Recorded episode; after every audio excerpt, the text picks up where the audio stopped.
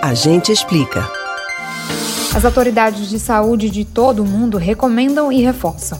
Evite sair de casa, especialmente se você for idoso ou do grupo de risco do novo coronavírus.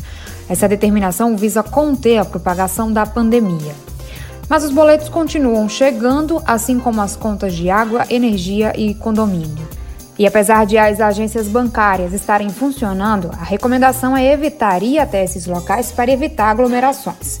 Então, como você vai conseguir pagar as contas? Os especialistas sugerem duas opções: internet banking ou atendimento telefônico.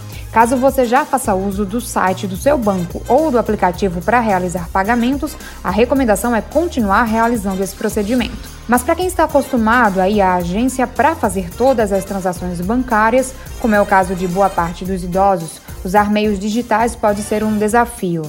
Caso você não tenha ninguém mais habituado a usar a internet para realizar o pagamento, o ideal é que faça isso por meio do atendimento telefônico. Mas é preciso ficar atento para não cair em armadilhas. Para realizar qualquer transação, é importante que o consumidor faça a ligação seja para o 0800 da central de atendimento ou para o número de telefone que consta no seu cartão do banco. Mas é claro que os golpistas continuam se aproveitando de momentos como esse. Então nunca repasse nenhuma informação pessoal por telefone ou e-mail se ligarem para você.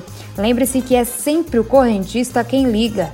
Não dê nenhuma informação ou confirme dados caso receba essa ligação que se apresente como do banco. Caso você tenha qualquer dúvida, procure o seu gerente, o serviço de atendimento ao consumidor do banco ou peça auxílio a um familiar ou pessoa da sua confiança. Também não clique em links que recebeu pelo WhatsApp ou outras redes sociais. A Federação Brasileira de Bancos informa que, de maneira geral, os bancos não enviam e-mails não solicitados com anexos para serem instalados ou links para serem abertos. E se mesmo assim você ainda tem dúvidas se é realmente seguro realizar essas transações por telefone ou pela internet, saiba que a Febraban garante total segurança para a realização de transações financeiras e diz ainda que os bancos dispõem de meios tecnológicos de última geração para atendimento remoto como mobile e internet banking. Você pode ouvir novamente o conteúdo do Agente Explica no site da Rádio Jornal ou nos principais aplicativos de podcasts Spotify, Google e Apple Podcasts.